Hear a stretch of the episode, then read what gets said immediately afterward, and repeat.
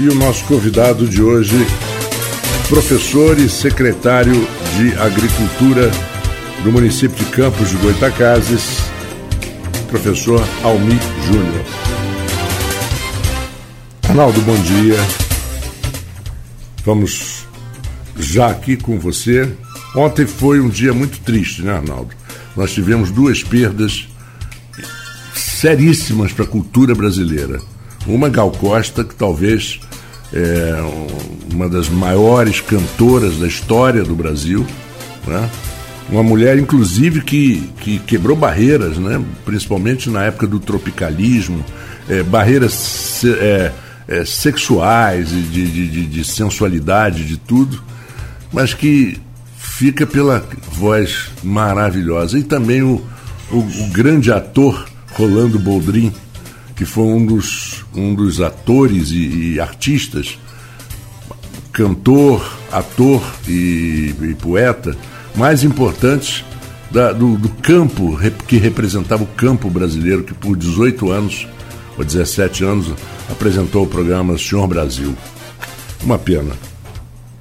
Bom dia, Marco Antônio. Bom dia, Almi Júnior, secretário de Agricultura de Campos, nosso convidado para a gente bater um papo daqui a pouco. E é isso, Marco. É, eu estava olhando as capas dos jornais, principais jornais do país, médios, jornais populares, jornais conceituados, Folha de São Paulo, Estadão e o Globo, todos todos abrem hoje com a morte da Gal Costa. É incrível. É unânime, a repercussão internacional também. É, é, pegou muita gente de surpresa, até porque ela estava com uma turnê é, marcada para retomar agora em dezembro.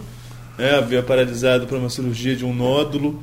A família não divulgou a causa da morte e surpreendeu todo mundo. Como você colocou, a musa da Tropicália, né, um movimento importantíssimo da década de 60, também do MPB, e, para alguns críticos, a maior intérprete do país. Claro que aí é questão de, de claro, opinião, né? Opinião. É, é, cada um tem a sua avaliação. Para alguns críticos, a maior intérprete musical do país. E, e devido à questão de conceito também, né? Ontem eu assisti o Jornal da Globo, acho que até por isso eu perdi um pouquinho a hora aqui, porque a edição foi até mais tarde, porque teve um especial também na entrevista do, do Pedro Bial com a Gal. É, e ontem o pessoal estava falando, ela mesma falava como quebra a, a, forma de cantar. Você tinha as grandes divas do rádio, né? Elisete Cardoso, é, a própria Ângela Maria, aqui de Conceição de Macabu, né? Enfim, é, nomes que tinham um, modo de cantar diferente, vibrado, né? É, era um, um, outro estilo de cantar. Ela já veio mais numa escola do João Gilberto, um outro hum. estilo de cantar e vira aí uma grande intérprete da música brasileira em diversos estilos musicais, é, é caminhou por diversos estilos musicais e, como disse, é, é, impulsionada lá no, no movimento tropical e também da música popular brasileira. A, isso a gente recebeu essa triste notícia pela manhã, pegou toda a imprensa de surpresa, né? A gente sabe como que isso muda, é, é, sobretudo em grandes redações, a cobertura do dia, porque é uma notícia impactante. E depois, como você também pontuou, veio a informação da morte do Rolando Boldrin, outro nome também da cultura, como você pontuou, nós vamos falar aqui sobre o agro, era uma figura muito ligada a essa, a essa temática né, do é, agro. É, como ele mesmo falava, ele gostava de contar o Brasil do interior, né, que é, é parece que são dois Brasis, Brasil que a gente vive na é, embora até o presidente, o presidente, eleito Lula falou que não temos dois Brasis, né? Mas para quem vive o dia a dia parece que são duas duas realidades, a realidade da metrópole, a realidade da vida urbana e a realidade rural, a realidade de quem fala carregado, que tem um sotaque mais arregado, que vive, acorda mais cedo, dorme mais cedo, é um outro ritmo de vida. E era essa cultura que ele gostava é, é, de enfatizar, de contar esse dia a dia. Então, assim como você pontuou, Marco, duas perdas lamentáveis para o é, país. E eu, eu vou, vou te dar um pequeno depoimento, é rapidinho, não vou entrar muito nisso não, porque eu nem, nem quero. Mas a Gal, em 1982, ela estava num, num período, como todo grande artista, um período meio de baixa.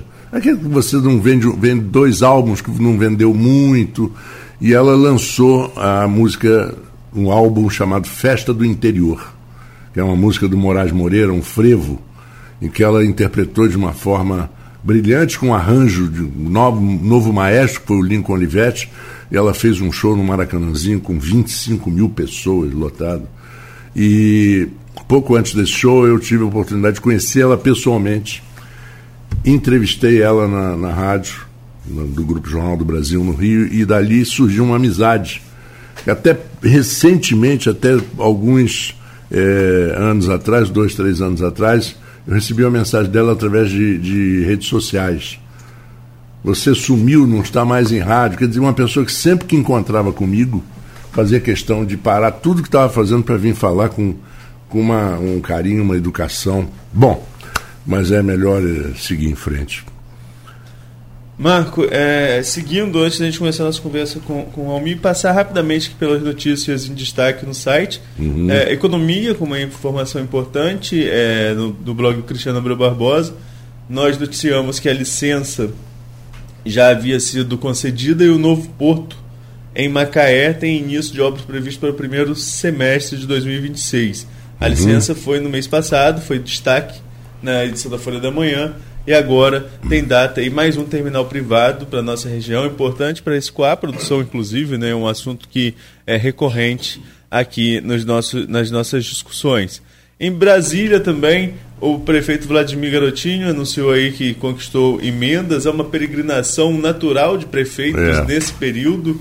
Né? Aqui da nossa região, a Carla Capucci, lá da minha cidade, com os nove vereadores, os dez estão lá, é, é, garimpando emendas. É um momento de fechamento de orçamento para o próximo ano e já é um orçamento diferenciado porque é um orçamento de transição. Você tem a equipe do novo governo federal tentando ajustar suas, suas prioridades. É, você tem a, a, o, o legado deixado o legado deixado pelo governo que tem é, também é, é, é programas que precisam ser mantidos.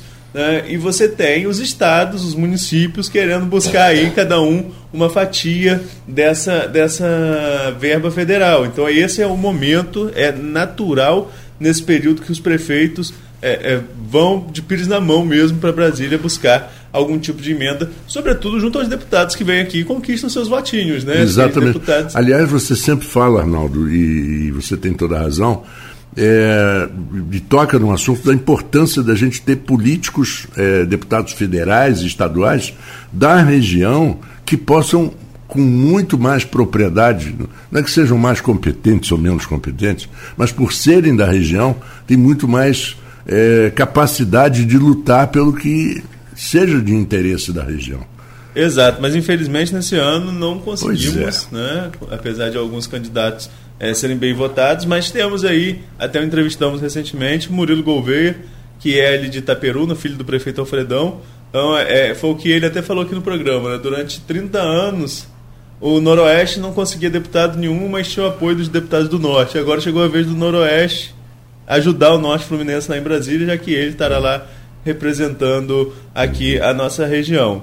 É, é, então, além dessa, questão, além dessa questão das emendas, ontem na Câmara de Campos, uma sessão extensa e, e, e mais quente, inclusive a oposição é, marcando a sua postura dentro da casa, né, o Grupo Unido aí é, é, mais uma vez o Marquinhos Bacelar usou a tribuna para falar sobre o encontro do Vladimir com o Rodrigo, dizendo que isso não vai é, interferir na questão da mesa, em, como ele havia dito na coluna ponto final da edição de ontem, publicado pela Folha, e reprovou um pedido de abertura de crédito adicional especial do prefeito Vladimir. Um crédito adicional especial de quase 2 milhões para a educação é, por excesso de arrecadação mesmo, aumento de verbas do Fundeb, mas a oposição contesta a, a utilização desse recurso e quer mais informações sobre. Então, por isso, uhum.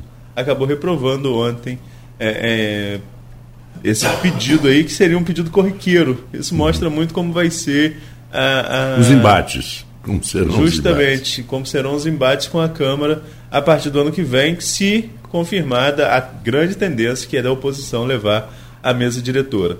Para fechar, Marco, até para a gente conversar mais com o Almir aqui, começa a Copa do Mundo né, já já, no próximo dias, dia. né? Dia 24. Não, 22 parece que começa a começa Copa. Começa dia 20. Dia 20. A e Copa... o Brasil estreia dia 24. O Brasil estreia no dia 24. E justamente sobre os Jogos do Brasil, a Prefeitura de Campos é, regularizou aí a questão do expediente diferenciado nos dias dos Jogos do Brasil. Na primeira fase, o Brasil tem partidos previstos para o dia 24, contra a Sérvia às 4 da tarde, 28 contra a Suíça às 1 da tarde, e no dia 2 contra Camarões às 4 da tarde. Né? Segundo a publicação em Diário Oficial, nas repartições públicas municipais da administração, exceto os serviços essenciais, no dia 24, o expediente de o jogo é 4 horas, expediente de 8 a meio-dia. Dia 28, o jogo é 1 hora, expediente de 8 a 11 horas. No dia 2, assim como no dia 24, o jogo é às 16 horas, então o expediente de 8 podia, às 12. Como sugerir, podia fazer de 5 da manhã às, às 11 para compensar. É. Brincadeira, gente, é brincadeira. também não ia querer, não. Pois é, então assim, é expediente diferenciado. Segue também o expediente diferenciado no, no no estado do Rio, que também adotou esse tipo de expediente. Agora eu fico numa dúvida: será que em outros países isso acontece, Marcos? Você que morou fora também, será que tem essa questão Olha, de liberar o pessoal para. Eu, o único país que, que eu vivia na hora de uma Copa do Mundo, no momento de uma Copa do Mundo, foi em 94 nos Estados Unidos. E eu fui, inclusive, trabalhar pelo Globo.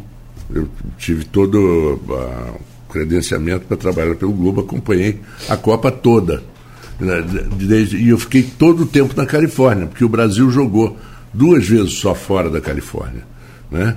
É, pra, e não havia isso não. Assim, na cidade onde eh, Los Gatos, onde estava a concentração do, do Brasil, é, San José, na Califórnia, ali perto de São Francisco, aquela região ali não parava com, com, com o jogo do Brasil, mas a cidade em si, onde estavam hospedados os jogadores, Aí tinha bagunça depois do jogo, depois da vitória, mas eu nunca vi isso não. O Brasil, já em 2014, nós vimos a paralisação que era né, de Copa do Mundo.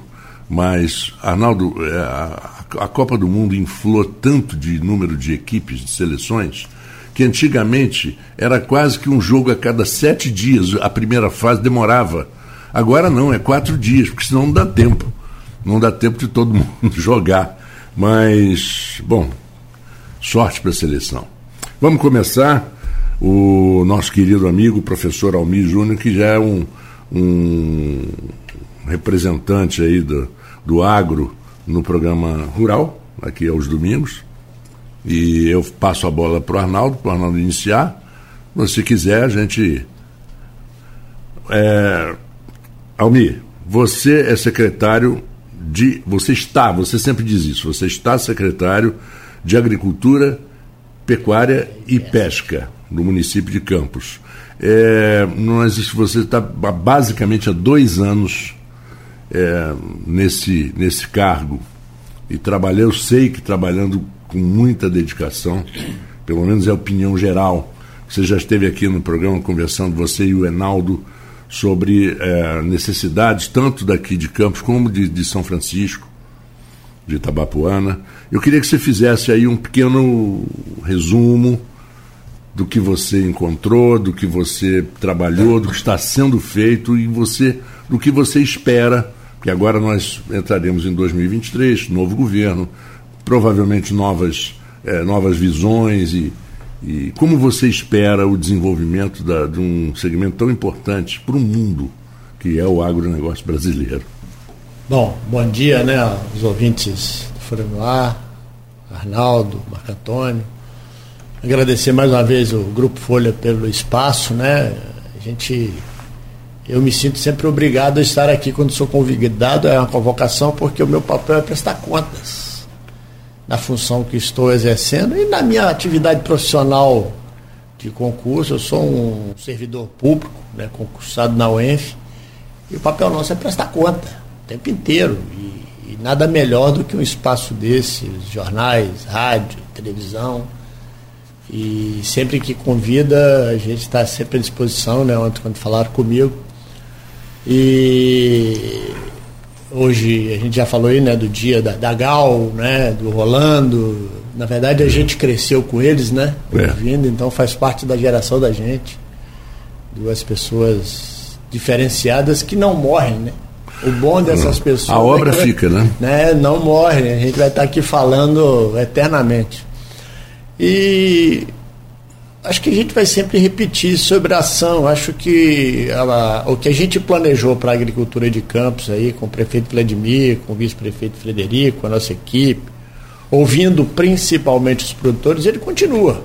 A gente precisa de investimento de grande monta para mudar uma realidade local. E nós passamos dois anos tentando, tentando não, já conseguimos, né, retomar uma estruturação mínima da Secretaria de Agricultura, Pecuária e Pesca. Três atividades fundamentais. Não é porque eu sou agrônomo, não, né? mas você só tem desenvolvimento onde tem agricultura forte. Nós estamos falando de desenvolvimento. Você falou que morou na Califórnia, a Califórnia talvez seja o melhor exemplo disso. Hum. Região inóspita para a agricultura e um dos maiores produtores de alimentos do mundo. Né? Se fosse um país, seria um dos cinco maiores do mundo.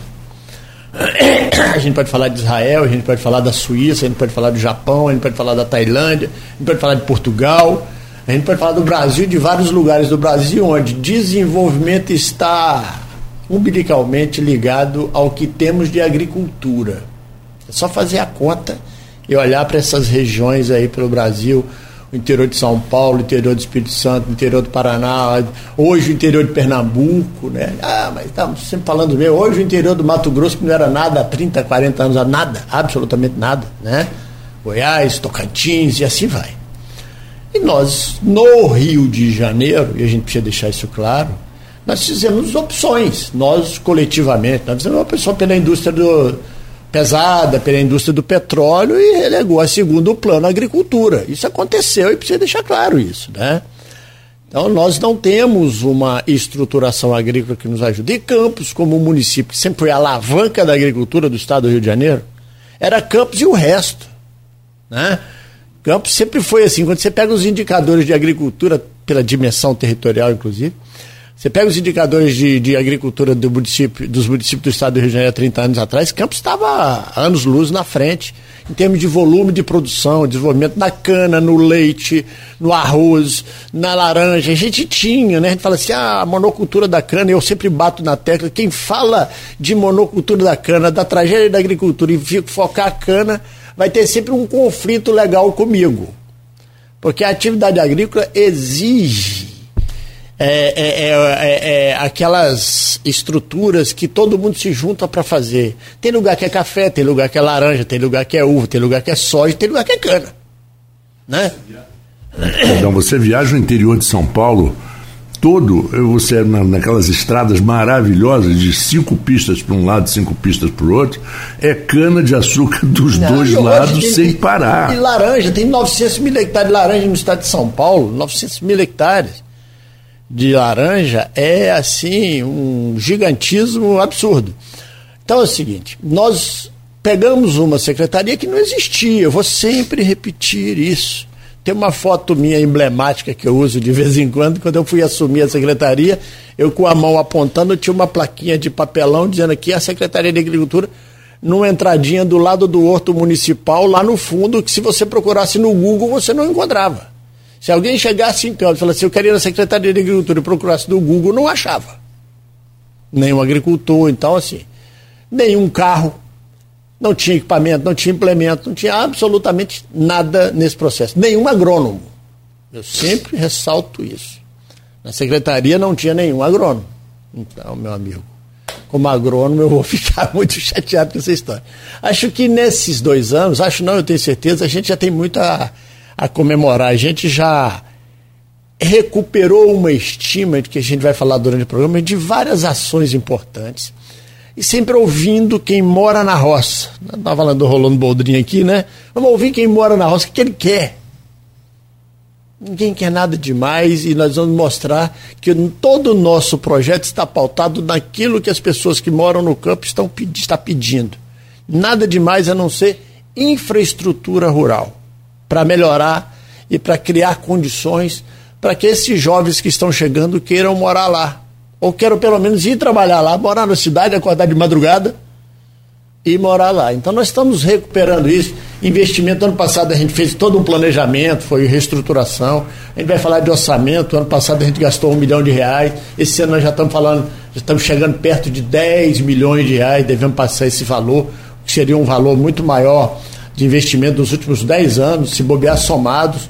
É, ano que vem nós temos uma estimativa de mais de 50 milhões de reais de investimento no campo. É uma nova realidade, uma nova história nesse processo, com um apoio muito grande de deputados e do prefeito Vladimir, do vice-prefeito. Então, assim, a gente tem um plano e lembrar as pessoas, não tem milagre, tem trabalho. É, e tem campo, tempo.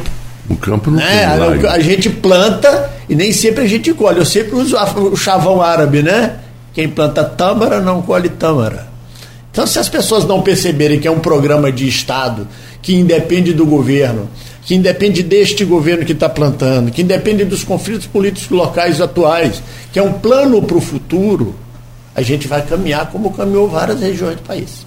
É, e quando você fala, eu vou passar para o Arnaldo, mas quando você fala da, da, das famílias que iniciaram há 70, 80, 90, 100 anos atrás e que eram é, muito intuitivos, aprenderam com a vida, você hoje tem esses filhos e netos indo para a cidade grande, estudando agronomia, procurando e voltando para cuidar da, da, sua própria propriedade, para investir na própria família. E, e é, aquela história que a gente dizia de que uma família rica, é uma família bilionária, ela pode se tornar milionária e rica em alguns anos, porque as gerações seguintes vão detonando. Mas o, no agro está acontecendo o contrário. Os jovens estão, como você falou, acordando às quatro horas da manhã, indo trabalhar e com tecnologia, e com tecnologia. dirigindo é seu drone, que... dirigindo seu, seu Apple, seu notebook, seu celular, dirigindo daqui, ligando o sistema lá, ligando o sistema de irrigação, olhando o que está acontecendo, sabendo quanto choveu ontem exatamente naquela área dele e dali quanto que ele precisa, quanto tempo ele precisa ligar o sistema de irrigação, otimizando o recurso e daqui do celular dele vendendo a produção dele. Nós já temos bons exemplos em campos disso. Então é uma agricultura pujante, hoje é tecnologia de ponta, de ponta, de ponta. Não é mais a escravidão do agricultor que acordava de madrugada para ir tirar leite. Ele tira três horas da tarde, né? Não é mais é, aquela coisa de uma enxada na mão do dia inteiro. Isso não é atividade humana, né? Precisa a gente já tem tecnologia para muito mais, para modernizar, mas a gente precisa de infraestrutura para que as pessoas que querem trabalhar no campo consiga ter uma qualidade de vida muito melhor, tecnificada e que tenha tempo para cuidar dele e da família, que não é só na, na roça no dia todo, não. Tem o blazer, tem a, a cultura, tem a, a escola. E esse é o grande desafio de todos nós. Arnaldo. Almi, é, uma questão que a gente sempre debateu aqui quando fala de agricultura de campos é o acesso a essas localidades mais distantes é, a questão das estradas vicinais. É, e, e, estrada vicinal é, é, meio que um, um karma, né? Porque basta passar a patroa e lá no outro dia cai uma chuva e aí complica tudo de novo, tem que voltar para fazer aquele trabalho. Mas... Lady Murphy. Pois é. é, é... Hoje é assim, é, hoje, agora, nesse momento, meu celular está tocando que passou patrol e tem lama atolando. Pois é. Então eu queria que você fizesse um balanço pra gente dessas estradas e o quanto significa isso. Porque Campos é uma cidade de extensão territorial maior do que a própria capital. É a maior cidade de extensão ter territorial do país. Do, do, do estado, desculpa. É, então, assim, é uma complexidade falar em campos em vários setores, na agricultura também. O que já foi feito e o que isso representa e o planejamento para o pós, nessa questão de recuperação de vias? É, esse. Voltando, a gente, o que, o que 100% de quem mora no interior pede? Estrada. É. Internet. É a base, né? Modal. 100%. Ninguém pede além disso. Muito mais, né? A gente vai precisar de uma coisa a mais com relação a isso. Nós, o município está totalmente destruído no processo de. É só andar pelo interior. Qualquer pessoa que sai daqui hoje vai no farol de São Tomé por vias que não seja RJ, que vai no Imbé, de qualquer via que seja, que vai lá em Santo Eduardo, em Santa Bárbara, em Palmares, vai saber perfeitamente qual é a dificuldade. Tem, e, e na agricultura isso é muito pior. Qualquer 2, 3, 5, 10 quilômetros que a pessoa tem que andar mais com o caminhão é o lucro dele do mês. Né?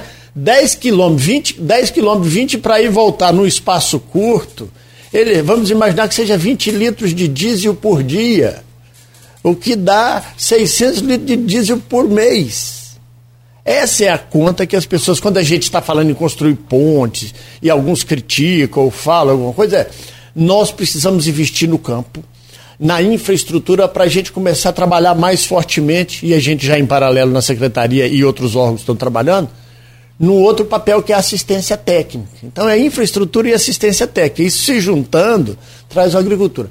Nós já construímos, nós já é, é, é, nós já é, recuperamos em torno de 700 quilômetros de estradas vicinais, do jeito que você falou aí, e não são só elas. Nós temos estradas asfálticas destruídas, várias. Agora mesmo já começaram a sair as primeiras licitações de recapeamento de maior extensão de estradas, como aqui na região do Zumbi, na região do Imbé, né, na Baixada Campista. Desses 700 quilômetros, alguns às vezes dá. Eu estava falando, né, ontem a gente estava fazendo estrada e ontem à noite alguém me mandou atacar ratolado, porque não dá tempo de jogar material. E ela, a gente precisa recuperar. Então nós estamos reabrindo as estradas, nós estamos recuperando vocês podem observar que diminuiu muito as reclamações do, da qualidade das estradas do campo. Quando eu assumi ano passado, só se falava nisso. Já começou a diminuir, já está andando bastante. Estrada que 30 anos não era reaberta. Então a gente recuperou. A gente lançou um programa chamado Estradas do Produtor, que pressupõe ponte e a recuperação de estradas vicinais e recuperação de estradas, que é a cargo da Secretaria de Obras, onde tem asfalto. Essa é a maior demanda. E tem um projeto aí de 36 pontes para serem feitas. Já devem estar entrando na licitação o primeiro lote de 19 nos próximos 10 dias. Que faz hoje agricultor andar 50, 60 quilômetros a mais por dia para sair da sua propriedade ou para sair da sua propriedade. Se alguém fizer a conta, a conta não fecha.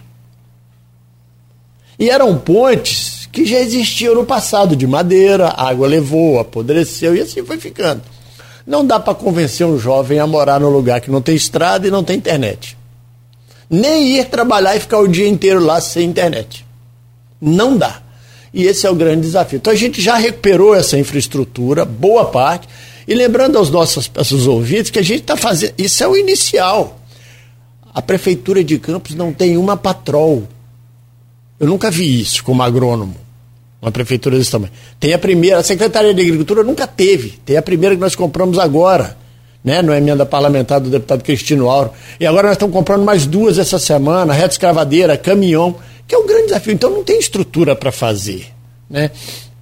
E a gente, Arnaldo, respondendo a sua pergunta, eu não sei se eu respondi ela assim, mas a gente está estruturando a secretaria e trabalhando de domingo a domingo. A nossa equipe na agricultura, se você ligar, sabe, tem alguém com o equipamento no campo ajudando o produtor.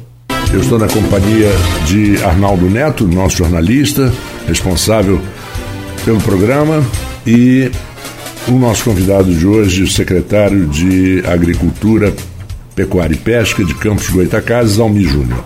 Arnaldo, voltando aqui, vamos ter mais agora mais uns 15, 20 minutos de papo. Almi, é, em relação a, você citou aí governos passados, e a gente já está aqui desde 2019, a gente acaba ouvindo, né, de todo mundo, passa, mudou governo, enfim. É, resfriadores para a produção leiteira da cidade. Eu ouço falar de resfriadores aqui desde 2019. Né? Eu queria saber um panorama hoje da bacia leiteira de Campos, como que está a produção. Vivemos um momento atípico aí com esse aumento do preço do leite, é, é, assim, que chegou a preços absurdos no supermercado. E eu sempre fico na dúvida, isso volta também para o produtor, né? Onde que se perde esse aumento todo aí que chega para o consumidor? Eu queria que você desse para a gente um panorama da bacia leiteira de campo, e se isso está em crescimento, se está tendo investimento para isso, essa situação de resfriadores, qual é o quadro geral nesse segmento? É, na verdade, o produtor rural, a, a produção agrícola é a única atividade que não estabelece o preço de venda. Em todo lugar. É, o preço de, de quem paga, de compra, é que determina quanto paga. Então, para deixar claro, o produtor de leite não ganhou leite com o aumento absurdo que aconteceu nos últimos 12 meses, vamos dizer assim. Não foi o produtor. Muita gente desistiu da atividade. A atividade ficou cara, onerosa. houve um aumento absurdo de preço de insumo, de soja, de milho, de adubo, de trator, de óleo diesel, que, que criou uma dificuldade no campo muito grande. Nós, Campos já foi, por isso que a gente, quando eu falo de cana e monocultura da cana, Campos já teve mais de 100 mil hectares de cana e produzia aproximadamente 300 mil litros de leite por dia. Hoje nós temos em torno de 40 mil hectares de cana e produzimos em torno de 50, 60 mil litros de leite por dia. Ou seja, é para as pessoas entenderem que não existe competição entre as atividades. Duas atividades muito ricas, né? Que não existem. Eu sou filho de produtor de leite. Meu pai sempre produz leite até hoje. Ele sempre, o salário dele mensal era o leite. A atividade leiteira faz isso com o agricultor. Todo mês ele tem um salário. Ele trabalhando ali, eh, hoje avançou muito. Então a gente criou um programa chamado Campus Leite. A estrada é fundamental mais para o leite que qualquer outra atividade. Né? O que mais se perde no campo é, o produto que mais se perde no campo é leite em função de um caminhão que quebra, de uma estrada in, é, inabilitada no dia de uma chuva, de uma ponte que não pode passar. Então a estrada foi pensando no produtor de leite. É, o programa Campos Leite leva assistência técnica, que a gente já está fazendo. E o resfriador, ele, ele é emblemático. Nós compramos agora oito resfriadores, com oito geradores de energia que dá para guardar em torno de 16 mil litros de leite, esses oito resfriadores. Emenda do deputado federal Hugo Leal. Tem que deixar claro aqui. Que esteve aqui. Que esteve aqui com vocês e é outro parceiro da agricultura nossa na região.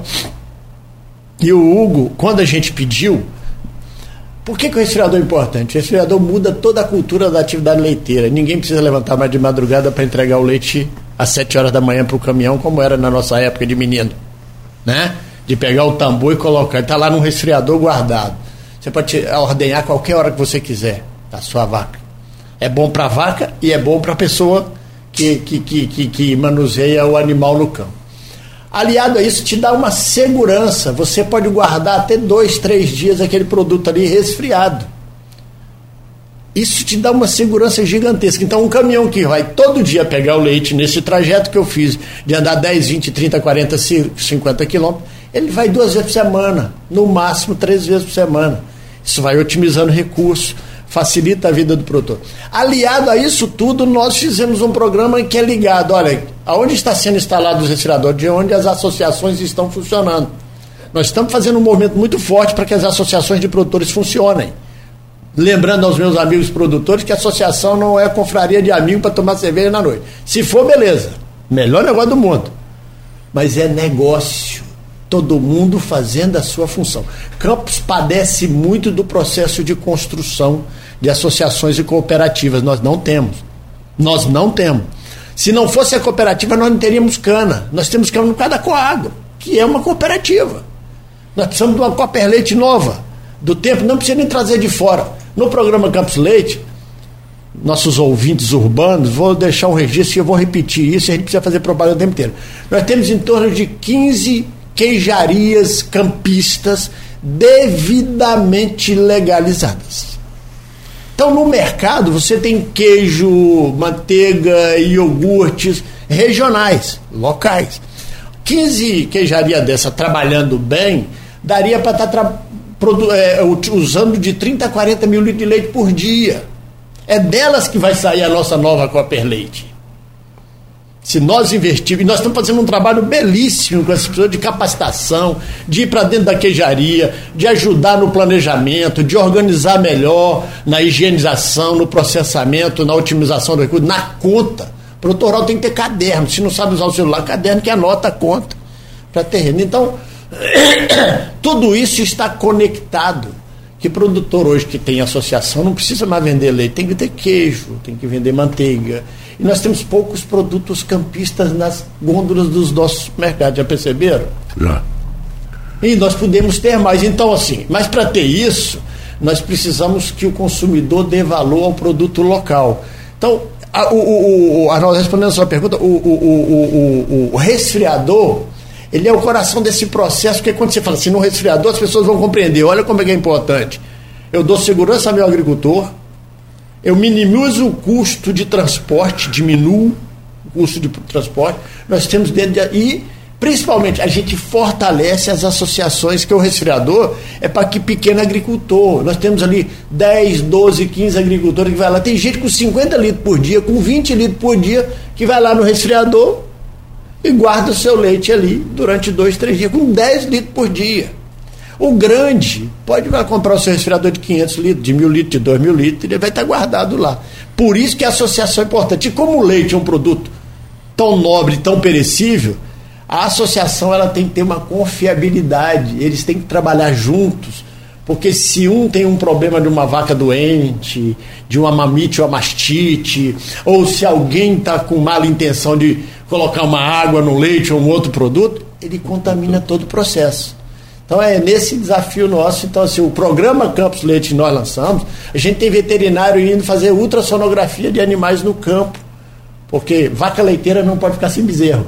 É a conta do agricultor. Ele ganha dinheiro com leite e com o bezerro que ele vende todo ano. Ele precisa. E para tudo isso, para você fazer uma vaca ter uma, uma cria por ano, ela precisa ter boa comida, boa genética, né? boa tecnologia. Uma coisa que eu, eu conversei uma vez com o Ronaldo Bartolomeu, presidente do sindicato é, rural de Campos, ele falou que tava, já havia uma, de alguns anos para cá, uma, uma, uma evolução muito grande, por exemplo, uma, uma área de X alqueires, uhum. ou, ou, ou metro quadrado que seja, com seis animais produzindo mais do que antigamente com 15 animais e com uma área muito maior. Quer dizer, você reduz a área, reduz o número de animais e você obtém um resultado maior. Uso eficiente da terra. Isso. Nós não precisamos de áreas maiores, nós precisamos de vacas mais produtivas. Isso. A gente tem aqui em São Francisco Tabatuano um, um colega, ex-aluno da UEM, fez a graduação em agronomia, mestrado e doutorado em leite e virou produtor de leite em São Francisco. É um dos maiores da região e se juntou em associações. E ele é um cientista no campo, trabalha com essa atividade, tem a consciência tecnológica. Ele não dá comida para uma vaca que não dá leite. Ele faz conta todo dia. Ele dá a mesma alimentação, coisa simples. Dá a mesma alimentação. Eu peço aqui, não está respondendo. Então, vou vender ela para alguém que queira e vou comprar uma outra. Então, é o uso eficiente. É a genética, é a alimentação. E a alimentação pressupõe que você vai ter ali uma silagem, que você vai plantar milho, que você vai plantar soja. Então, toda uma cadeia produtiva que você precisa fazer. Não dá mais para fazer. Eu trabalhei meu mestrado na Universidade Federal de Lavras, sou contemporâneo do meu amigo Frederico, vice-prefeito. Ele fazia agronomia, eu fazia mestrado. Meu mestrado foi com soja. Naquela época a gente falava de produtividade de milho, 3 mil quilos por hectare. Hoje a gente fala de 8 mil quilos por hectare. Soja, 1.500. Mas, assim, em média, tem gente fazendo o processo. Então, a tecnologia tem que fazer. Sem tecnologia, sem assistência técnica, sem um bom é, é, é, é fornecedor de competência técnica para o agricultor, não é viável.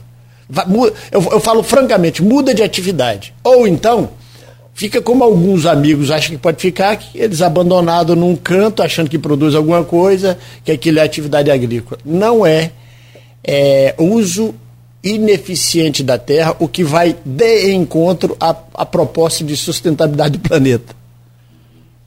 Você, você citou mais cedo, Almir, a questão da, da, da, monocultura, né? E esse é um discurso antigo também. Eu lembro no governo, no governo passado, no governo Rafael, é, houve investimentos ou anúncios de investimentos em algumas áreas, entre elas Tomatec, por exemplo, que é um que eu sempre lembro é, é, de ter conversado aqui algumas vezes, e até o Tito Inojosa, quando participa aqui, fala que ele fez parte desse processo. É, chegou a acompanhar esses processos que aconteceram em campos? Isso rendeu algum tipo de resultado? Dá para se investir nessa diversificação? Ou, no seu ponto de vista, é melhor realmente focar em uma cultura que já é tradicional aqui na cidade? Nós temos mais de uma. O tomate que eu acompanhei, o Tito planta até hoje. Inclusive, ele está me devendo uns tomates, viu? Quando ele promete, né? uns tomates para mim aqui. E você, oh, você liga. É, é, é, o, o, o Marco Antônio falou aí do, do, do, do Bartolomeu. O Sindicato Rural tem um trabalho belíssimo de capacitação que a gente se juntou, né? Junto da, com o Senar também. Junto com o Senar, que é um parceiraço, né? O Senar agora vai lançar um curso de técnico em floresta em campo, sabe? Já tem um técnico. Mas a sua pergunta é: a gente não precisa só investir na cana. A gente só não precisa achar que a cana é um mal. Uhum. Ela não é. Nenhuma espécie vegetal é mal. Para comer se conversa, né? Nós já tivemos aqui, vou repetir, quando nós tínhamos mais de 100 mil hectares de cana, nós tínhamos mais de 250, 300 mil litros de leite por dia. Eles não competiam entre si, inclusive a cana é um bom alimento para o produtor de leite. Com a seca desse ano, faltou cana para o produtor de leite. Este ano, nessa seca terrível de março a outubro, nosso agricultor padeceu como nunca, porque faltou cana para ele dar para os animais. E as pessoas falando de monocultura da cana, é, infelizmente, entram umas verdades é que é abstratas. Manipuladas. Né? Na cabeça começa, faltou o agricultor pagando por tonelada de cana 300 reais para arrumar uma cana para dar para uma vaca que estava morrendo. Mas nós temos cana, nós temos leite, nós temos abacaxi, nós temos mandioca e aipim, são coisas diferentes, para objetos diferentes. Nós temos hortaliças para todo canto. Nós lançamos um programa de agricultura urbana. Nós, da Secretaria do Governo Brasileiro, lançamos um programa de agricultura urbana. Anda em campos e começa a observar a quantidade de horta que está aparecendo em tudo quanto é canto. Tem gente fazendo Instagram com a horta para vender lá. Você vai lá no Flamboyant, tem. Você vai lá no Parque Santa Clara, tem. E a geração de emprego e renda, uma boa horta dá um bom dinheiro, melhor do que um mau salário para um bom empreendedor que sabe fazer o movimento ir para a feira da roça, que a gente está investindo, falando todo o tempo. O que mais eu falo é de feira. E a gente tem que viabilizar. Não é fácil viabilizar a feira, porque nós temos que ter consumidor. O campista precisa acordar cedo no sábado e dar uma volta na feira. É. Em toda a cidade do mundo. E daqui a pouco a gente tem uma feira domingo. Então nós temos outras atividades. Eu não gosto do milagre. Porque eu, sinceramente, não acredito muito que ele é possível tão facilmente. Para um ou outro, sim. Ah, hoje a salvação é soja. Ah, não, agora é tomate. Tomate é a atividade agrícola mais complexa da agricultura. Ela é difícil. Né? Ela exige tecnologia. É a fruta mais produzida no mundo. Mas exige tecnologia. Aí você lança um programa com base numa cultura que ninguém nunca plantou. Rapaz, é começado um passivo de um negativo que não vai dar certo. A minha opinião é que não dá. Ah, o ano passado era soja. Produz soja em campo. Meu mestrado foi com soja. Tem estudo da década de 70 em campos, mostrando que a soja aqui é viável em várias áreas. Não é nenhuma novidade. Nós precisamos do empreendedor. Agora, não cabe ao poder público lançar programas e aí não faz estrada, não faz ponte, não dá assistência técnica. É, a questão de prioridade, né? De tomate num dia, gengibre no outro, soja no outro. Não, falar mal da cana que é monocultura, mas tem a mesma pessoa que fala mal da cana está falando bem da soja que é outra monocultura, que só se viabiliza em grande escala. Então esse é um grande desafio. A soja nunca se viabilizou em pequenos agricultores. Apesar, é, é, é, eu fiz um trabalho de dissertação de mestrado que era com sócio soja milho. Ah, quer plantar? Planta milho. Quem plantar soja aqui em massa se dá muito mal com a seca. né? Porque ela não tolera a cana, o abacaxi, a mandioca, a, a, vaca leiteira produzida com sua capineira, você sustenta melhor. E nós já temos a tradição. Não dá para mudar uma tradição do dia para a noite. Agora, hortaliça, pequeno agricultor, tem muita gente plantando, dá para plantar. Não precisa do tomatec. Tem gente plantando tomate, tomatinho cereja, vendendo na feira da roça. A gente precisa é, dar luz a esse tipo de empreendimento para é. que ele se viabilize economicamente. O interessante, amigo, eu tenho, eu tenho visto, eu, eu tenho muitos amigos que gostam de cozinhar, gostam de, de experimentar coisas. Um. Você é um. É, o seu colega, o Carlão, lá do, da UENF, é um, um gourmet. É, só fala nisso. Só fala nisso, adora inventar umas coisas e tal. E é incrível como a gente hoje consome produtos que não se consumiam há 30 anos atrás, mas já existiam. Sim. Mas não eram consumidos. Hoje, por exemplo, quando você vê o tomatinho cereja, as pessoas às vezes recebem em casa dos amigos aquele tomatinho cereja com azeitezinho, um orégano. Aquilo era mato, né? Aquilo era mato. então só aquilo ali o pessoal você vai viabiliza, tomar. Um... Marco. Outro o Arnaldo, por exemplo, que não gosta de tomar uma cervejinha, ele odeia, como eu. Tomatinho toma, cereja é uma delícia, porque tomate, é leve. Mandioca, o aipim. Tem uma, eu, eu sempre falo para os alunos, tem uma música de um cantor lá de Tocantins, que participou do Festival Nacional de Música na década de 70 e 80, que o refrão era: se mandioca fosse americana, farinha seria comida de bacana né? e assim, e, e, mandioca e batata doce está na moda. Aquilo era comida de roça, como era mamão, né? O é. tomate. Outro, tem uma fruta no mercado hoje chamada fisales. Na roça uhum. a gente chamava ela de camapu, ela custa 100 reais o quilo. É. é uma frutinha que quando você vai em festas, tem, parece uma série, parece uma pérolazinha em cima dos doces. É uma parente do tomate. Aquilo era mato. Nós, hoje existem as punks são plantas que a gente chama de plantas que não, é, não eram comestíveis e que hoje faz o maior sucesso. Então a gente tem viabilidade para muita atividade, mas não pode ser um programa, vou incentivar. Se todo mundo em Campos resolver 10 hectares de tomate, vai quebrar todo mundo, não tem mercado. Não, não tem indústria para comprar. Não, não, tem. O mercado já está tomado por gente que está 30 anos na frente da gente. Né? Então, é esse é um grande desafio. A gente precisa construir um processo novo de comercialização em campo. Né? A gente podia passar o dia inteiro aqui falar de SEASA. É viável ou não? Para mim, não. Mas o mercado municipal e a feira do mercado municipal, nós precisamos ter outra. Banco de alimentos, nós precisamos de banco de alimentos. Né? O Edmundo vive falando de banco de alimentos, né? Uhum. que é um, um processo de otimização de produtos. O que ia para o lixo não vai mais para o lixo.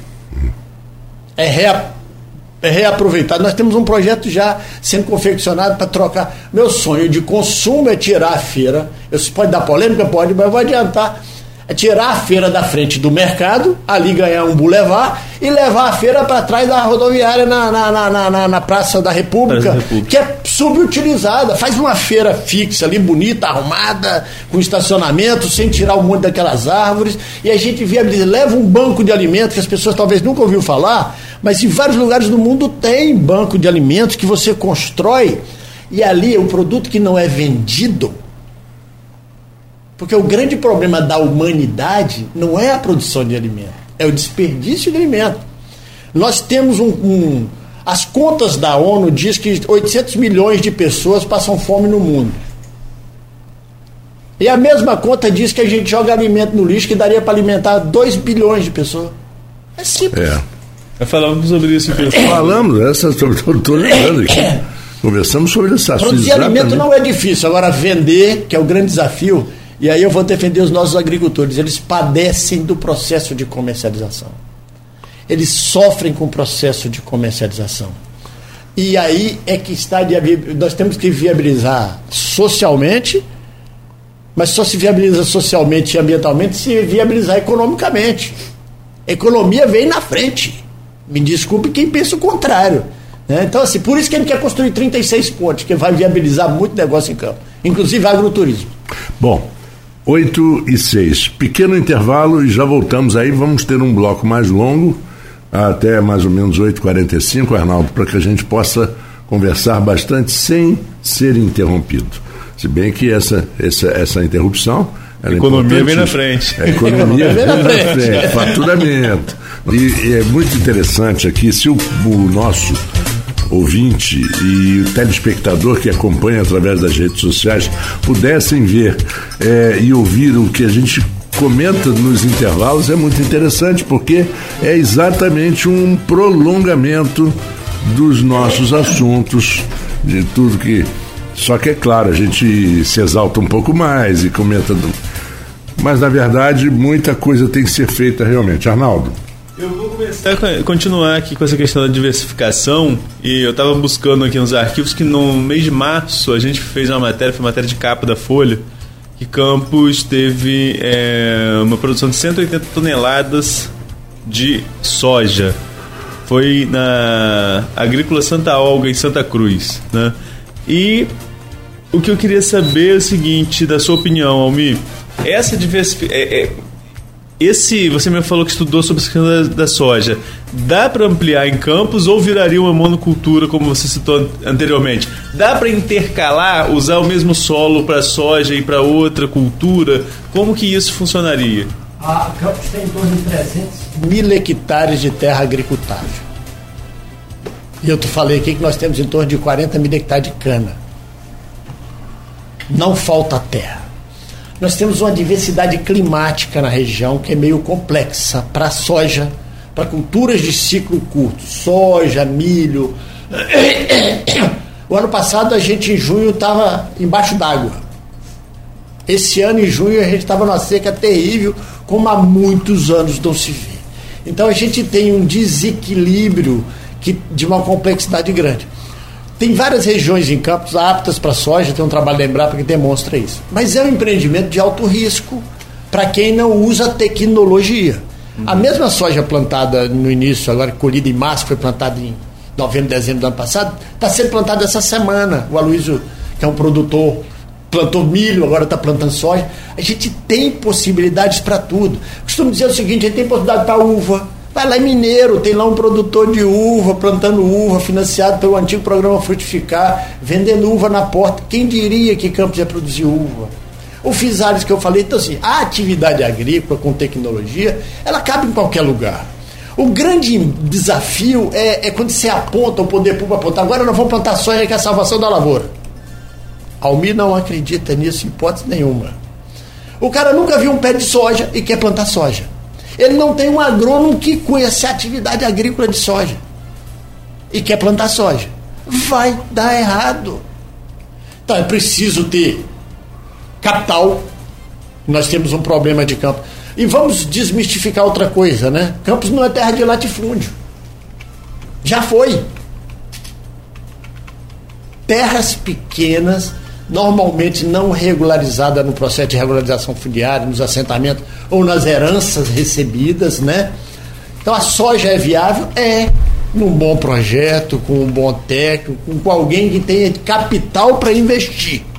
E que se der errado, ele tem um processo de segurança ali, um lastro para tomar aquela pancada de uma seca de um mês em janeiro ou um mês em fevereiro e ele aguenta essa pancada. Dá para fazer um monte de coisas. Na, a Campos, há 20 anos, 30 anos atrás, a Rural, faz, algumas fazendas já, faz um, já fez experimentos com um sistema de meiose, que você planta soja, depois você planta cana.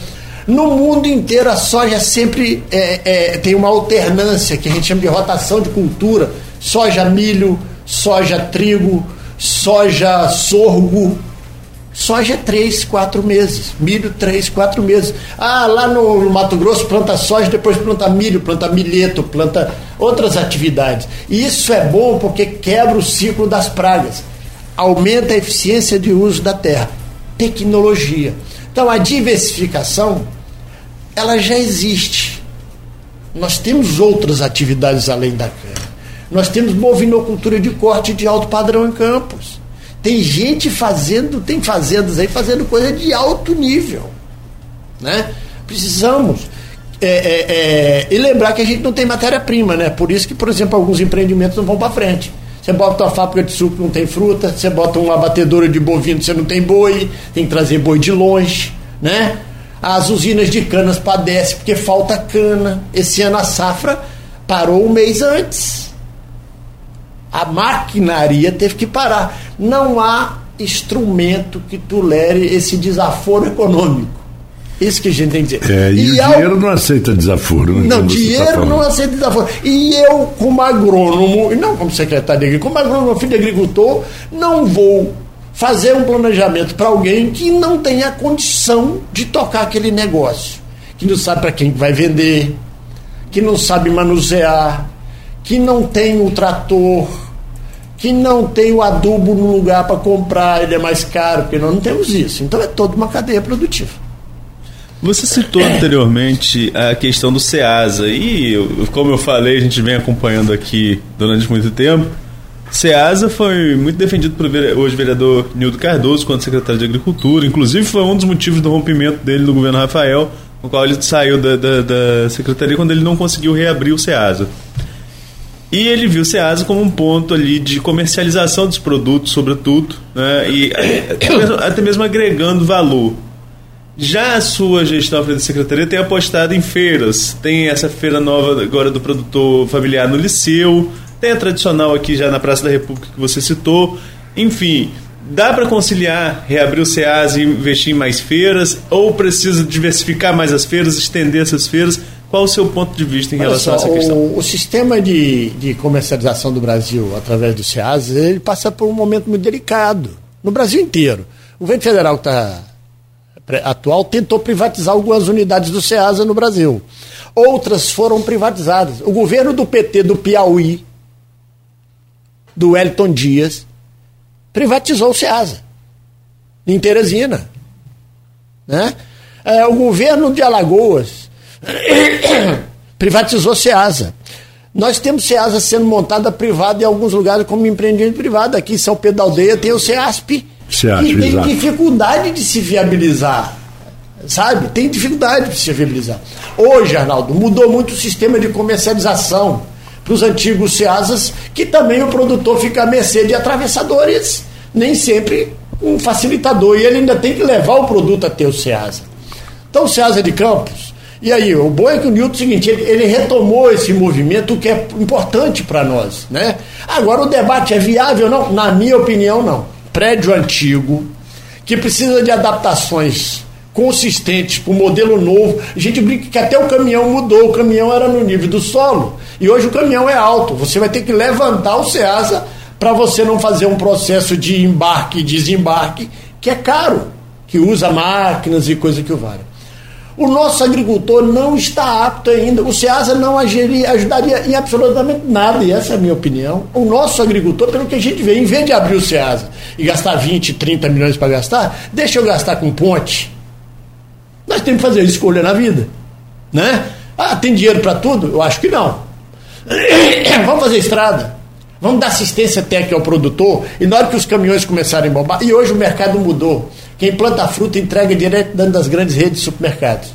Nós precisamos achar o mercado agora para o pequeno. E aonde que ele está? No mercado municipal, que precisa ser viabilizado, precisa ser melhorado, precisa melhorar muito aquela estrutura de feira que tem no mercado municipal de Campos. Já falei do projeto nosso aqui, né, que o prefeito quer muito, que é mudar a feira de um lugar ali no centro, né, na região aqui. Vamos pegar a beira, entre a 15 de novembro e a 28 de março, Vamos fazer um belo espetáculo de comércio. As feiras que tem de terça a sábado, nós temos feira em todo quanto é canto. E boa parte dela é de gente que não produz, porque nem temos produção. Nós estamos criando feira nova e temos dificuldade de mantê-la porque o agricultor não está planejando para ter o produto toda semana, porque é assim que o consumidor quer. Exato. E, e você chega no é. mercado municipal é, bom, em primeiro lugar, hoje Campos não é uma cidade exclusiva dos campistas. Como quase toda cidade no mundo, uma cidade de 500, 600 mil habitantes, ela tem imigrantes, ela tem pessoas, na verdade, Arnaldo, ela tem pessoas que vêm de, de outras cidades por, atraídos pelo, pela, pela logística, atraídos pelo porto, pela, pela, pela Petrobras e por alta tecnologia uh, de, de, agro, de, de, agropecuária. Quer dizer, pessoas que não são de campos que querem, por exemplo, chegar numa, numa feira e comprar um, um manjericão. Aí você vai no mercado municipal do Campos e o cara nunca nem ouviu falar do, do manjericão, muito mais do alecrim, muito menos do, do, do endro, muito menos dessas ervas que hoje são tão usadas na gastronomia. Aí, tem a banquinha só disso. Pois feira é. De, feira de rua. Feira Exato. Que as pequenas ervas que usam para peixes, para isso, para aquilo. O consumidor quer. Ele vai uma vez no encontro e não volta. Assim, respondendo à pergunta que o Arnaldo fez sobre o SEASA, em São Mateus do Espírito Santo, eu sempre repito, tem um SEASA novinho fechado. é uma cidade polo de agricultura. Era levar para lá, para dali, esparramar, como diz o outro. Uhum. Não, o caminhão passa na frente e vai embora. Meu irmão foi diretor do SEASA lá e não conseguiu viabilizar. Né? Você vai em São Francisco da Baporã, tem um mercado do produtor que foi construído, a prefeita atual está tentando viabilizar. Não é uma coisa simples. Então é o seguinte: se nós viabilizarmos o sistema de comércio numa cidade de 600 mil habitantes, para ter feira, Você vai em São, Fran São Francisco, você vai em Travessão de Campos, todo sábado tem uma feira. Eu ia fazer justamente essa pergunta, essa questão de, de expandir. O Maurício Mas Batista coloca aqui que é, em Goitacazes tinha na, na, foi implementado, segundo ele, na gestão do, do Nildo Cardoso enquanto secretário e que agora não tem mais. Tem algum projeto nesse sentido de espalhar? Que aqui no centro a gente sabe, né? Eu, fiquei muitos anos ali no, no, no Sorro, aqui na Conselheiro Taviano, sim, sim. de frente para a feira ali. Então a gente sabe que ali na Praça da República tem. Agora e nessas outras localidades? É, a gente precisa, assim, nós temos vários movimentos de fazer a feira. Nós precisamos do agricultor que queira ir para a feira. Então a gente já faz um planejamento. Mas só para terminar aqui, eu estava falando. Morro do Coco, Travessão tem feira. Sabe onde vem a feira? Do Espírito Santo. Vem de, vem de, vem de Alfredo Chaves e Cunha, vem um caminhão feira, abre em travessão e vende lá. Como é que nós viabilizamos? Essa pergunta do Maurício é muito boa. Como é que a gente viabiliza uma feira? Nós precisamos ter uma capacitação do nosso agricultor e agricultora, que é o que a gente está fazendo, para que ele tenha um planejamento, para que a feira seja a mesma coisa toda semana. Se ela não for a mesma coisa toda semana, o consumidor não vai. Se, vamos falar de alguma coisa? No supermercado, quando muda um produto de lugar, o consumidor já fica irritado e não volta. Então, assim, é uma estratégia de comércio que tem a ver com aparência e visual. Nós licitamos um milhão de reais de feira nova para trocar as barracas, para dar um padrão de identidade, vamos começar a distribuir. Nós já temos uma feira nova com parceria com a Emater, com barracas novas, bonita e arrumada. E a gente precisa de mais feira final de semana. É preciso de mais feira final de semana. Na minha opinião e no nosso projeto, a feira e a feira do mercado, para separar o mercado, né? Para agradar o Edmundo, que defende muito aquilo lá, é separar o mercado da feira. Já que temos o camelódromo atrás, deixa a fachada do mercado livre, vamos pegar a feira que está ali com aquela peixaria que precisa ser refeita e colocar em outro canto ali do lado e viabilizar negócio. Aí sim, aí nós vamos ter o produtor produzindo e indo para a feira comercializar. Hoje nós temos dificuldade de viabilizar as feiras por falta de produto que ainda não é produzido. E para isso a gente precisa dar assistência técnica, é preciso dar algum apoio com infraestrutura, é preciso treinar o agricultor, porque é difícil produzir tomate, é muito difícil. Uhum. Né? Então, assim, a pergunta é muito boa, mas assim, o projeto depende muito dos agricultores querendo. Eu queria muito fazer feira domingo, encher a Praça do Liceu de gente domingo. É viável. A nossa cultura permite, para o bem ou para o mal, é a nossa cultura. Né? A gente prefere ir para Tafona, né? Final de semana, o farol de São Tomé. Então, assim, essa cultura de feira em campos é uma cultura que a gente está trabalhando muito. A cultura com a agricultura urbana, que é a coisa mais moderna no mundo atualmente. Produto produzido do lado do consumidor. Se nós viabilizarmos isso e criarmos uma nova cultura para isso, como empreendimento. Empreendimento.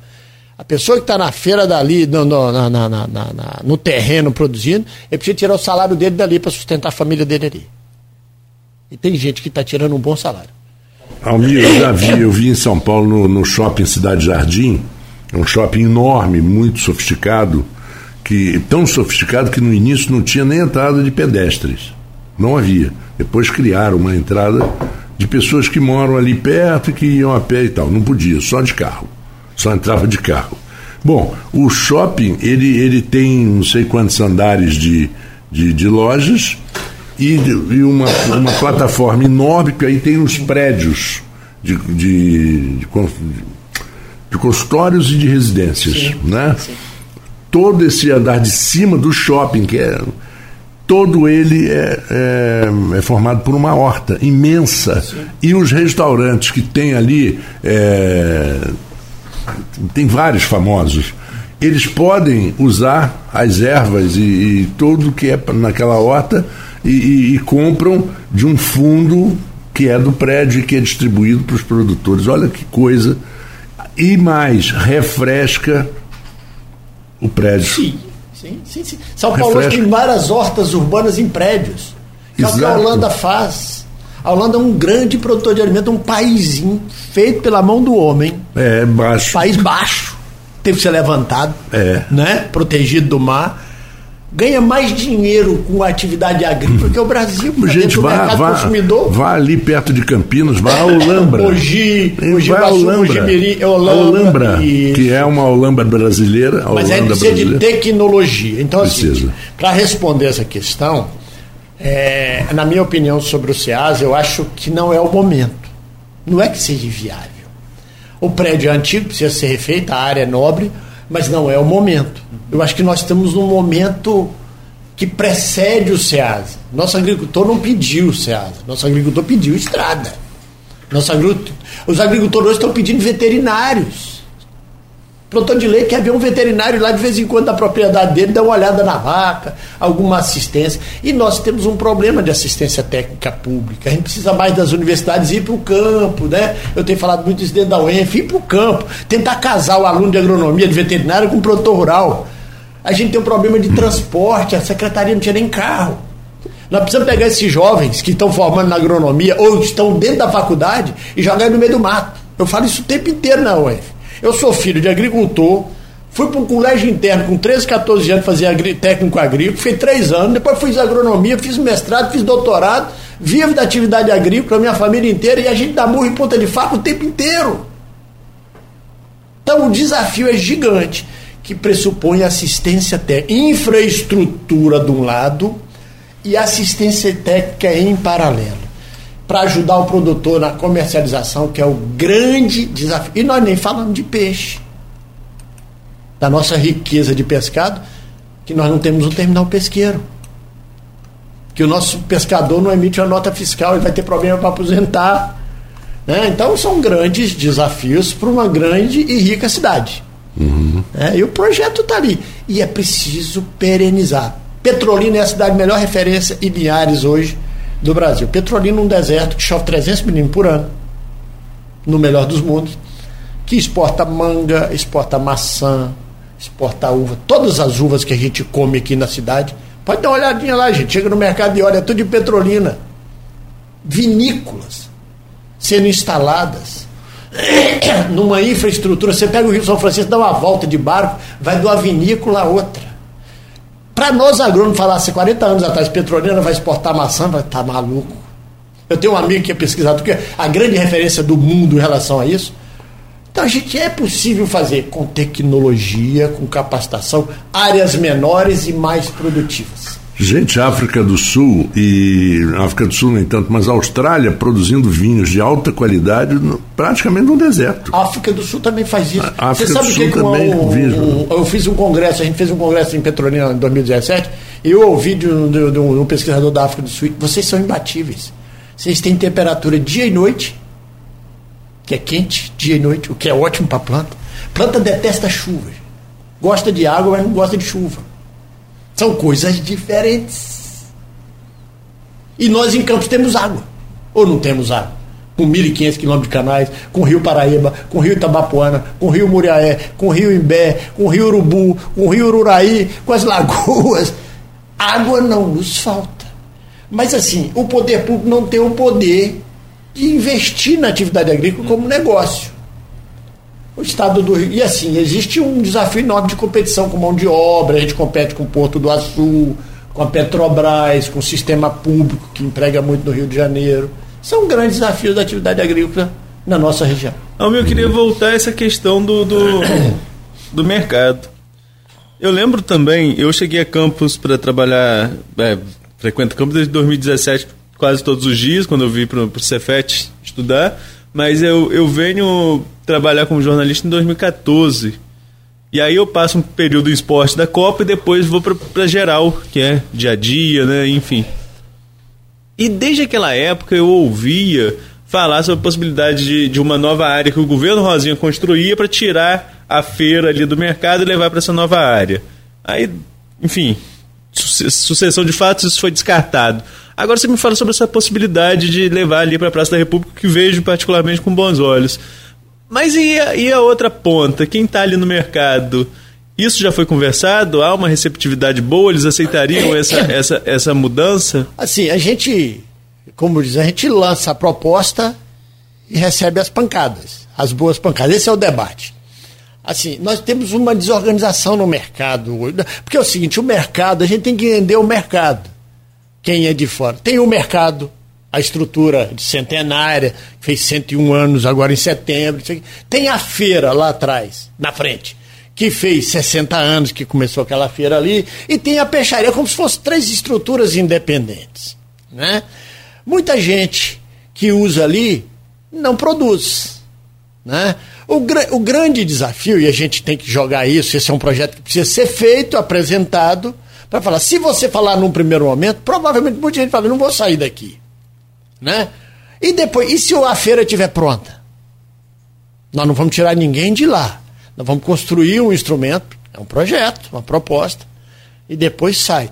Se tiver uma peixaria decente, arrumada, bonita, um, um, um, um banco de alimentos. A minha opinião é a mesma coisa que a gente poderia falar um pouquinho aqui sobre o apoio da Lagoa de Cima, que dá tanta polêmica, né, ultimamente. É, é, é, a minha opinião é que a maioria não vai ter nem dúvida não vai ter nem dúvida. Atrás da rodoviária. Pro, o projeto que já se falou no passado, na verdade, era de tirar do centro, jogar para o outro lado. Em vários governos, o Arnaldo ia fazer um outro prédio, do outro lado ia ter uma passarela, ou ia levar lá para o carvão. Aí, aí a confusão. É, outra coisa é fazer reforma com as pessoas dentro. Que é o trauma, talvez, da, do, do, do, da demora do, do, do camelódromo né, que tirou, jogou para frente e depois a obra demorou, ficou parada quatro anos. Agora, quando termina, tem lá um desafio enorme para entregar. As pessoas têm medo disso. E as pessoas, de um modo geral, têm medo do novo. Uhum. Agora, eu não vejo problemas, é a minha opinião, e a gente vai debater isso num determinado momento, de uma feira que vai estar do lado do mercado. Numa estrutura ociosa e maravilhosa que é a Praça da República. Tem gente que vai falar assim: vai preservar a Praça da República? O que é preservar? É deixar do jeito que está? É fazer quem vai frequentar? Vários lugares, né? Praça é lugar de feira. Né? Acho que o Maurício até falou, praça é lugar de feira. O que nos falta, e aí eu vou falar como cidadão campista e secretário que presta serviço ao povo campista, nos falta espaço para o nosso produtor e pescador campista comercializar decentemente e que ele tenha como produtor e pescador, um planejamento para ter o produto que o consumidor exige. Existe a ditadura do consumidor e nós estamos aqui para servi-lo. Fazer o quê? Você sabe que tem uns, uns fatos que ocorrem. É, um dia eu liguei para o Arnaldo, não sei nem se o Arnaldo lembra. Eu falei, Arnaldo, eu estou indo, vou, vou ficar em Gruçaí na casa do meu cunhado e tal. Quem é que eu ainda não sabia que o Arnaldo tinha todo o envolvimento de família com, com, com, a, com a turma da, da, do pescado e tal, mas ele mesmo falou: não, olha, você procura Fulano, que é, é meu amigo é minha tia, e que são pessoas que vão te vender coisa de qualidade. Aí você prefere ir indicado e sair daqui do mercado daqui, dali da Formosa ali, porque já aconteceu comigo duas ou três vezes de o cara vender gato por lebre enganar e ainda perguntar para os do lado e os do lado concordarem que ele está certo. Quer dizer, eles estão dando tiro no próprio pé. O brasileiro hum. na década de 30 é, é, é, mandava café para a Europa e botava pedra dentro como se o europeu não fosse abrir o saco de café lá. Pois é. É da história nossa. É. Pois é. Mas assim, nós podemos, o pescado, que é um grande debate, e uma riqueza enorme que nós temos de São Francisco da Bapuana a, a, Macaé, uma riqueza gigante. Nós temos um projeto com relação a isso. E, e, nós podemos, assim, falar de um monte de coisa. Hoje, hoje, eu devo submeter um projeto à Fundação de Amparo à Pesquisa do Estado do Rio de Janeiro, um negócio chamado chuvisco. Chuvisco precisa de quê? De ovos e açúcar. É. Né? Basicamente, né? Basicamente isso. Eu conto uma historinha, uma vez eu estava em São Luís Maranhão e tinha um cara na esquina vendendo goiabada campista. Que eu acho que a gente não acha nem em Campos mais hoje. Né? Algumas fábricas maiores, mas aquela clássica. Quando eu cheguei em Campos em 1993, a primeira aula que eu tive, não esqueça, um professor de fruticultura da UEF, um dos mais renomados do país, veio para a UEF dar aula, pegou a gente aqui no ônibus e levou numa fabriqueta de goiabada que tem ali em travessão na estrada do Periquito. Tinha Quando você chega em Travessão de Campos, em vez de você entrar para São Francisco, você entra em, relação, em direção a Sapucaia. Isso era outubro de 93. E essas fabriquetas tinham os montes aqui. E nós tínhamos uma identidade com goiabada que nós perdemos. O que, que eu quero com o chuvisco? A gente precisa criar uma identidade geográfica. Um projeto que o IFE começou e que a gente retomar uhum. para dar uma identidade. O peixe é a mesma coisa. Nós temos uma característica aqui com camarão, por exemplo, que o nosso pescador, vamos falar sério, o que acontece na verdade é quase um tráfico de, de alimentos na madrugada. O caminhão que sai da madrugada e que o pescador chega morto do mar, não tem um lugar para desembarcar, e ele precisa entregar para um atravessador que paga o que quer pagar na hora que bem entender. O mercado, vamos voltar para a economia, não se viabiliza. Como é que um filho de alguém quer seguir aquilo? Esse é o grande desafio. Nós temos projeto para isso. Então, agora, é, projetos, projeto da nossa secretaria, um projeto de um município viável, como vale para a educação e agricultura principalmente, precisa de longo prazo e perenização. Eu estava falando de Petrolina, foi 30 anos, 40 anos para viabilizar. A banana do norte de Minas, a soja do Mato Grosso de Goiás, precisa de um plano que não pode chegar do dia para a noite alguém falar, ah, agora eu quero plantar isso. O poder público não vai dizer que vai plantar nada. O agricultor corre atrás e diz: Eu quero plantar, o poder público pode me ajudar como? Tem financiamento? Fundecam. Tem financiamento? Agrocaixa. Tem financiamento? Cicred, Cicobi. Né? Tem assistência técnica, olha, nós não temos aqui, mas nós vamos junto com a universidade. Me faz uma capacitação. Esse é o papel do poder público. E cuidar da infraestrutura. Cidade de Campos é uma das cidades que menos tem torre de internet que eu conheço no Sudeste brasileiro, de telefonia. A TIM até hoje não universalizou. Você vai aqui no Espírito Santo, sobe os morros, você não fica sem internet nunca. Aqui você sai um quilômetro da BR-101 ou da 356 para Belo Horizonte, você já está literalmente perdido sem internet. É interessante que é, o, a pessoa que vem a Campos, que conhece um pouco isso, ele não quer, por exemplo, comprar um, um chuvisco cristalizado feito em Nova Iguaçu. Ele não quer. Ele, ele não quer uma goiabada de Duque de Caxias. Pode até ser boa, mas ele gostaria de comprar. Aqui tinha, perto dali dessa praça, atrás da rodoviária, Sim. uma ruazinha ali, que eu não sei qual delas, tinha uma família, família Terra, Sim. que fazia uma goiabada, e você viu o cara fazendo. Sim. Era um taxa, fecharam, né? isso aqui não pode, destrói tudo. Quer dizer, você destrói a cultura. É, mas a gente tem um movimento junto, por exemplo, poderia falar um pouco da vigilância sanitária e em defesa de. De vez em quando há uns movimentos no mercado. Nós temos, vou repetir que queijarias e queijos legalizados em Campos são fiscalizados pelos nossos veterinários que mostram que está fazendo de acordo com a regra. O sujeito não está misturando uma farinha qualquer para fazer um queijo qualquer e o queijo furadinho daquilo lá não é um queijo furadinho que é cultural, é um queijo furadinho que tem bactéria, né?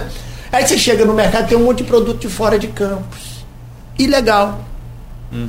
É. Vamos. Aí, meu amigo, eu sou igual inglês. Se eu puder, eu vou comprar daqui. Mesmo que seja lá na doceria. Ontem a gente estava atrás das mulheres que produzem chuvisco. Estou com a lista de telefone ligando para uma para uma, né? Para retomar, vamos lembrar. Eu cheguei em Campos, tinha uma associação de doceira do lado hoje, onde é o quartel da Polícia Militar aqui na, na, na, Tenente Coronel Cardoso, ali do lado da Caixa d'Água, tinha uma associação de doceiro em 1993, 94, 95. Nós perdemos isso. Qual é o nosso papel? Qual é a nossa política de agricultura? Recuperar os processos de organização de quem produz, porque a agroindústria é o principal fundamento para o pequeno agricultor ganhar dinheiro. É, Arnaldo, eu queria só uma perguntinha, depois você pode fechar, porque a gente está cinco minutos aí do final do programa. É, falar um pouquinho do turismo agro, quer dizer, o turismo rural, o turismo do agro, que está se desenvolvendo no Brasil inteiro. Nós o que, que você assim, vê nessa região? Todo o nosso projeto, nós temos um programa chamado Sabores da Terra, que a gente quer lançar, mas parece sempre de estrada. Cheio de estrada. Bate no mesmo ponto. eu vou voltar para o início, é, né? É, de estrada. Eu vou fazer um. Eu vou repetir aqui o programa nosso. Se você sair daqui da, da pegando a BR-101 em relação de, a, ao Rio de Janeiro, você tem duas entradas para o Imbé. Uma é uma entrada sem saída, que é ali no quilômetro 98, onde tem um posto chamado Timbozão. Do lado direito você entra, você vai para um lugar aí chamado Sentinela do Imbé. Só que lá na frente, essa é a CA 190, uma antiga rodovia municipal, que caíram duas pontes e por lá ficou. Então você não consegue sair do outro lado na nas cachoeiras do Imbé ou nas queijarias do Imbé. Tem quatro. Devidamente legalizadas. Ou você entra numa estrada chamada Estrada do Donato, no quilômetro 108, mais à frente. Aí você entra, dá um bico quase em Santa Maria Madalena para depois você voltar. Vamos recuperar a estrada? Tá lá para listar. Eu vou entrar ali no quilômetro 98 e vou parar em Tereré. Não sei se vocês conhecem. Vale a pena uma aventura um dia. Se você entrar no quilômetro 98 da BR-101 indo para o Rio de Janeiro, você sai em Tereré, indo para São Fidélis. E você encontra tudo de mais lindo que essa cidade tem. Todo Imbé, toda a Lagoa de Cima e todo o Rio Preto. Espetáculo da natureza. Para o ano inteiro de turismo. Não tem um lugar para você comer um pão. Na pandemia, meus amigos que tem queijaria lá falaram assim: eu nunca ganhei tanto dinheiro. O pessoal começou a andar de bicicleta, eu comecei a vender na porta da queijaria. E aí começou a fazer reforma. Embelezar, tem lá. Riacho Doce, Embelac, sabe? Que são no Imbé. Lugar de produção leiteira forte. Então, sabores da terra é, eu quero ir para lá, precisa ter restaurante. Vai chegar alguém e falar assim, vai, vai degradar o ambiente. Vai conhecer Pedra Azul no Espírito Santo, ou Petrópolis e Teresópolis, para ver como é que é ganhar dinheiro com agroturismo. Viabilizar negócio. O, o, sujeito, o pai criar os filhos numa boa faculdade, formar e depois o filho querer fazer agronegócio. É isso. Mas eu posso fazer outro trajeto de Sabores da Terra. Eu posso pegar 356 ou São Sebastião e parar lá na Lagoa. Parque Estadual da Lagoa do Açu lá na Ponte Maria Rosa, um banhado espetacular, que não tem estrada. Hoje nós estamos numa dificuldade enorme, inclusive, para reabrir, porque ali tem um parque, e toda hora que a gente vai fazer a estrada, a gente precisa de uma autorização do INEA. E tem um problema legal, porque tem uma formiga tal, tem uma planta tal que não pode ser removida, e o mar está avançando. Mas tem um espaço maravilhoso. Então eu estou ligando aqui o Parque Estadual do Desengano, que a maior parte dele, mais de 60%, está no município de Cantos, mas a sede está em Santa Maria Madalena. E o Parque Estadual da Lagoa do Açu, Pelag, que 99% está dentro e 1% está em São João da Barra. Se a gente não correr, daqui a pouco a sede está lá em São João da Barra. Porque não tem sede ainda. E isso é agroturismo na veia. É o passeio que eu vou dar aqui, sair pela Baixada, e vou parar vou fazer propaganda aqui, lá no Lelei, uhum. lá no terminal pesqueiro para comprar peixe. Mas eu preciso de investimento, dinheiro, que é o projeto que a gente apresentou. Com 500 milhões de reais ao longo de 6, 7, 8 anos, a gente faz uma infraestrutura maravilhosa. Estradas no Imbé, para usar as cachoeiras, para ter o um restaurante, para ter a pousada, para usar o ambiente a favor da economia sem destruir o ambiente. Isso nos Estados Unidos ia ter fila de investidor. Ah, Deixa eu contar uma história Fila aqui, Você falou que eu, eu, encontrei com um americano outro dia. Saiu várias propagandas aqui de dois americanos que querem fazer um empreendimento de pescado em campo. Uhum. É um americano e um, um alemão. Uhum. Né? O americano chegou para mim, andando comigo pela Baixada. Ele é graduado em biologia na Universidade do Nebraska, com mestrado na área e é pescador. Durante muito tempo foi pescador no Alasca. Uhum. Ele andando pela Baixada e vendo os canais, ele olhou para mim assim e falou: Gente, esses pescadores não precisam pescar, não. Eles só precisam ser agente de turismo para levar o pescador, que para levar o cara da pesca, da, da pesca esportiva, que inclusive pesca e solta. Pesca e solta.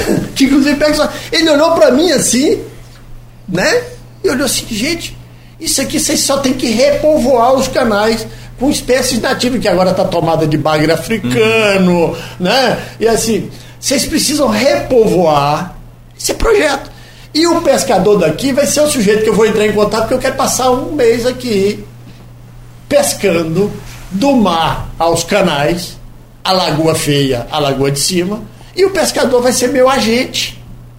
É o que o mundo inteiro faz, o Mato Grosso faz, né? É. lá no Pantanal. Pantanal. Então, assim, a gente tem muito de agroturismo e um potencial gigantesco, mas a gente precisa mudar uma cultura, a gente. Mudar não, aprimorar, né? Porque a gente não muda cultura, né? A gente muda comportamento. Evolui, né? né? A cultura é a parte. A gente tem que ganhar dinheiro com isso, né? Me desculpe a, a franqueza do economês aqui o tempo inteiro, porque você só vai viabilizar a economia e a agricultura no campo se a gente conseguir que ele ganhe o dinheiro é para porque ninguém ninguém está aí para fazer caridade, né? Exatamente. Não, e assim, você precisa viabilizar a vida dele, né? É. Viabilizar a vida dele. Então, o agroturismo, se você pensar do farol do São Tomé lá no terminal pesqueiro, tem um terminalzinho lá no, no canal São Bento, Coqueiro, aí o canal das flechas que chega lá embaixo.